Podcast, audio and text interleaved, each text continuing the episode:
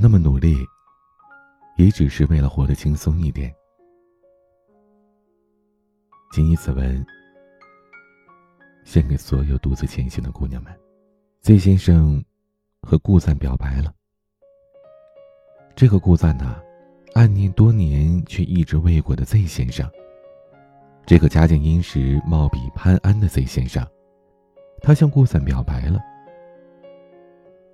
我几乎以庆祝的方式惊呼出“恭喜”二字的时候，顾赞却冷淡的说：“他拒绝了。”顾赞从小学习就好，自然一路上的名校，念的高中是全国都首屈一指的好学校，自然他也少不了干部儿女和富家子弟。顾赞和 Z 先生就是在这一所学校认识的。他们都是名校里艺术班的学生。Z 先生弹的一手好琴，顾赞画的一手好画，两个人无话不谈，亲密无间。Z 先生先天条件优越，感情路上一直都是众星捧月。遇到不顺心的事儿，顾赞一直都扮演着红颜知己的角色，义务解闷儿，开导聊天。Z 先生觉得。顾赞人特别的好，让他如此依赖，什么事情都为他考虑到位了，日常繁琐也能想得周到。他觉得再也找不到比顾赞更懂事的姑娘了，他不用花那么多心思去打理和周济。但他们的关系呢，却始终止步于朋友。顾赞是很好，是所有人理想当中的知己好友。需要的时候出现，不需要的时候消失，在你的生命当中扮演着重要却又尴尬的角色。Z 先生习惯了顾赞的好，好到他也忘了还以关怀，报之以爱。顾赞还在小学的时候，爸妈就离婚了，顾赞跟着妈妈过，两个女人相依为命，什么苦都吃了。顾赞妈妈为了不过多的影响他的生活，所以拼命赚钱，每个月给顾赞的零花钱都很足。而顾赞性格好，人缘不错，从小到大和名校里的孩子们打成一片，大家都觉得顾赞人大方宽让，他们觉得顾赞和他们一样，不需要为明天的生活过分的担忧。高中毕业，Z 先生名校留学，顾赞进了美院，两个人各自生活。却也间断性的保持着联系，藕断丝连的。两个人各自都有过几段感情经历，也都不太圆满。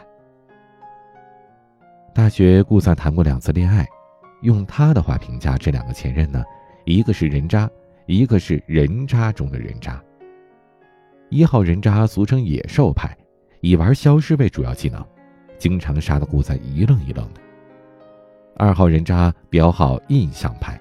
擅长劈腿召唤小三，在意外的得到了顾赞的原谅以后，得以升级，召唤出了小四、小五。有的时候，人的原谅是一种放纵，是一种对于伤害的默许。赞姐用尽了浑身解数和敌人们斗智斗勇，可终究还是失败了。没办法，爱情这游戏啊，它等级太低了，不是他无心修炼，而是在他看来。坦诚与执着比心计和手段更能留住人。他觉得用真诚可以交换真诚，他认为失去信任等同于失去爱情。后来他开始质疑自己，不再那么轻易的把自己交付出去。所有的辜负与错过的人都被他定义为缘浅情薄。大学毕业之后，顾赞为了不让妈妈那么累，远离了继承者们一般的朋友。一个人来到他乡拼命的工作，一米六的身高挤在一群人里不见了踪影，硬着头皮在汽车行业里摸爬滚打，受过上司调戏，遭过同事的白眼非议，一路坎坷也一路摸索。他也问了自己那个无数年轻人曾经问过的问题：自己到底适合做什么呢？他开始发现。我们那么努力也只是为了活得轻松一点。人这一双手有的时候力量小的让人想哭。可其实错的不是这双手而是走错了路。当初那个想变漂亮想玩摇滚想做化妆师想研究外星人想走遍全世界想妈妈幸福想对一个男生好一辈子的姑娘如今只想工资能高一点，再高一点。顾赞的话越来越少，他不再挣扎，也不害怕，他好像已经做好了准备被生活宰割。他很长时间都没有哭过，也没有和谁承认过自己的软弱。有很多个没有挤上公交车的时刻，有很多个和屋子里蟑螂所斗争的时刻。顾赞问自己：这一切是为了什么？还不如努努力，找个好男人嫁了算了。顾赞可以轻而易举地收拾掉家里的老鼠，但是多脚的虫子是他最怕的致命伤。曾经有一次，他被一种叫不上名字的虫子咬伤，过敏了一个月不能上班，整个人都要崩溃了。他不是怕过敏，而是这一个月没有工资这事儿，比过敏难受多了。在一个月黑风高的夜晚，顾赞手持着喷剂，残忍地杀害了一个青年小将之后。起身的时候，一不小心滑倒，头部着地。他躺在地上，独自面对着躯壳油亮、卧姿风骚的虫尸，疼痛感迅速占领了泪腺，终于痛哭失声。他把工作上的不如意，和生活奔波长期积累的委屈、难过，全都装进了眼泪和分贝，将沉积在身体内多时的污垢全都释放了出来，即使他知道。窗外车水马龙，城市夜霾深邃，谁也收不到他的求救信号。也许只有这样奋斗过的女孩才知道，这样的哭泣是一次华丽的蜕皮，他们终将在这样的一次次的释放当中，走向他们想要的自己。顾三也学着妥协过。他抱着试一试的态度相了一次亲，在和一个条件比较好的富二代融洽会晤之后，他决定以后再也不干这种事儿了。朋友们围了一桌，问他为什么，顾三表情忧郁，带着一点无奈的说：“不喜欢的我下不去嘴。”一圈人哄开了笑，顾赞一饮而尽，为自己的相亲生涯画上了圆满的句号。与不爱的人相拥，他忍受不了半分钟。他知道，没有感情，只有需求的凑合和单身是同一种寂寞。他活得太真实了，喜欢就是缠绵，讨厌就是不见。他的真实就是他的演技，在生活这场戏里，他也学别人一样为自己画了一张皮，只不过。别人画的还是别人，而他画的，却还是他自己。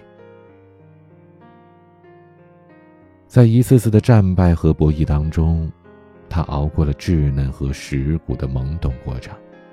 现在的他，可以拿出自己的难堪来谈笑风生，也可以心平气和的说说男人，聊聊曾经。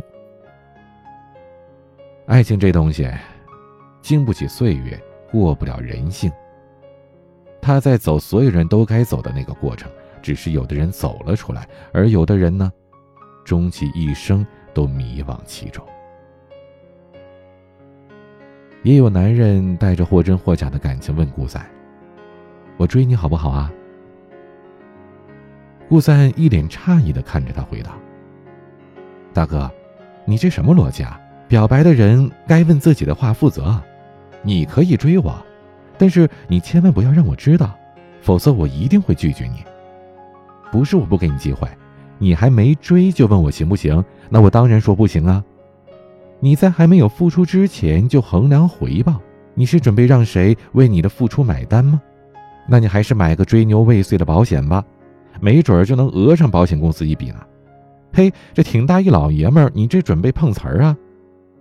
这样几个回合下来，追求他的人都觉得。顾赞身上有刺儿，敬而远之。有的朋友劝他收敛一下，别吓跑了好男人，而顾赞却说：“如果他们觉得我不好，那只是因为他们没有驯服我，还无法驾驭我的好。是啊，他不再轻易的对别人好，也不轻易的接受别人的好，对爱情的要求尺码也不会因为岁月的流逝而放宽。别人觉得他这是苛刻，可岂不知所有的严格与尖酸，都来自于对一份美满爱情的长久期盼。他不听信什么“女人三十之前是块宝，三十之后就得打折处理”之类的屁话。他的人生，他自己来定价。他不愿意玩，也不愿意试。他只想青春未逝，能用剩下的时光和真心，换一个人看他哭，看他笑，看他洗衣做饭，看他无理取闹。今年的情人节，Z 先生一个电话打过来，叫顾赞一起回高中走走。两个人沿着操场有一句没一句的聊着。后来天空当中开始下雪，顾赞觉得。能和他就这么走一走就蛮好的，两个人一不小心就白了头。C 先生突然说：“来我家见见我爸妈吧，他们很想见你，我想我们可以确定一下关系。”顾赞被这突如其来的示好吓了一跳，空气在那一秒静止了，雪花砸在头上，像是故意起哄。呼出的哈气散成了一张错愕的表情，越飞越大。那一刻，似乎在学校发生的一切都在同一时间涌向了他。所有人倒退回教室，他们脱下了风衣羽绒，穿上白蓝校服。两个羞涩的学生站在禁果树前，相互含羞怂恿。顾三觉得，再这么走，自己就要漂移了。他定了定心神，享受了片刻的甜蜜之后，微笑着拒绝了 Z 先生。顾赞的意料之外与宠辱不惊，Z 先生的进退两难与莫名其妙，伴着浪漫的气氛，尴尬的骄纵着。烟火蓄谋已久，炸开一片片唏嘘与惊讶。Z 先生诧异。他不懂，他不理解，也不明白。他觉得女人都是喜欢口是心非或者故作矜持吧。可他哪里知道，也许在顾赞的眼里，这样的表白根本算不上表白，这样的示爱也许本身就带着一种骄傲的姿态。你喜欢我这么久，我既然说出来了，你又怎么会不答应呢？你没有理由不答应啊。可是，亲爱的 Z 先生，你可知道，你的优秀，你的骄傲，顾三都深刻的了解。所以，从一开始他就觉得你足够遥远，遥远的让他看不清也摸不到。他努力，他奋斗，他想要离你近一点。这么多年过去了，你们的距离却始终没变。任他再努力，也敌不过你自顾自的走。他踮起脚尖够着你，微笑着忍耐。希望有一天你能回头看看这个并不是很瘦，而跑起来也略带蹒跚的笨女孩。他一直都是你招之即来挥之即去的好哥们儿，就算你突然回转心意。可为什么连见家长这种重要的事儿，你都能以通知的方式来告知呢？又或者，你能表现的多喜欢他一些，多给他一些鼓励和赞美，他就多一些自信，多一些和你在一起的勇气。他也能奋不顾身，只为能和你并立于堂前，交拜于世间。在一份爱情里。他不求爱人前后拥簇，但求爱的从容不迫，爱的不卑不亢。但是你没有，你们之间依然隔得很远。本来就是两个世界的人，不一样的生活方式，不一样的价值观，都削弱了他的勇气。这样的差异，如何能让两个人走得长远呢？如果在一起不合适再分开，那么连做朋友的资格都会失去的。更何况，两个人绕了一大圈，在学生时期稚嫩的喜欢，早就变成了另外一种味道。顾赞早已不确定自己还是不是喜欢 Z 先生，或者，只是一直都觉得，他是自己懵懂时期的一个梦罢了。所以，顾赞为了避免结束，索性他避免了一切开始。这个世界上，所有人都爱白富美和高富帅，只不过完美的人根本不存在。我们都是在物质和精神之间，道德与性格两边退而求其次的选择，把感情做理性的分析，将自己待价而沽。顾赞长成了 Z 先生从来没有拥有过的那种姑娘。他想要的东西必须靠自己争取，别人给予的他捧在手里，却装不了心。他从来不敢大胆的享用从天而降的美好，他觉得所有的回报都应该在付出之后。他独立的像是从小就离开了群体的小兽，倔强又警觉，活泼又疲惫。他的确累了，但是感情这种事儿，他仍然愿意去较真，去理想主义。他就是要等那个人。等那个连散步的频率都迁就着他的男人，他不再求百分百的男友，但求相互温暖的两个俗人，一起经历风雨，看潮起潮落，意味着全世界一起蹉跎。这样的姑娘，吃不了软饭，却消化得了期盼，所以他发现。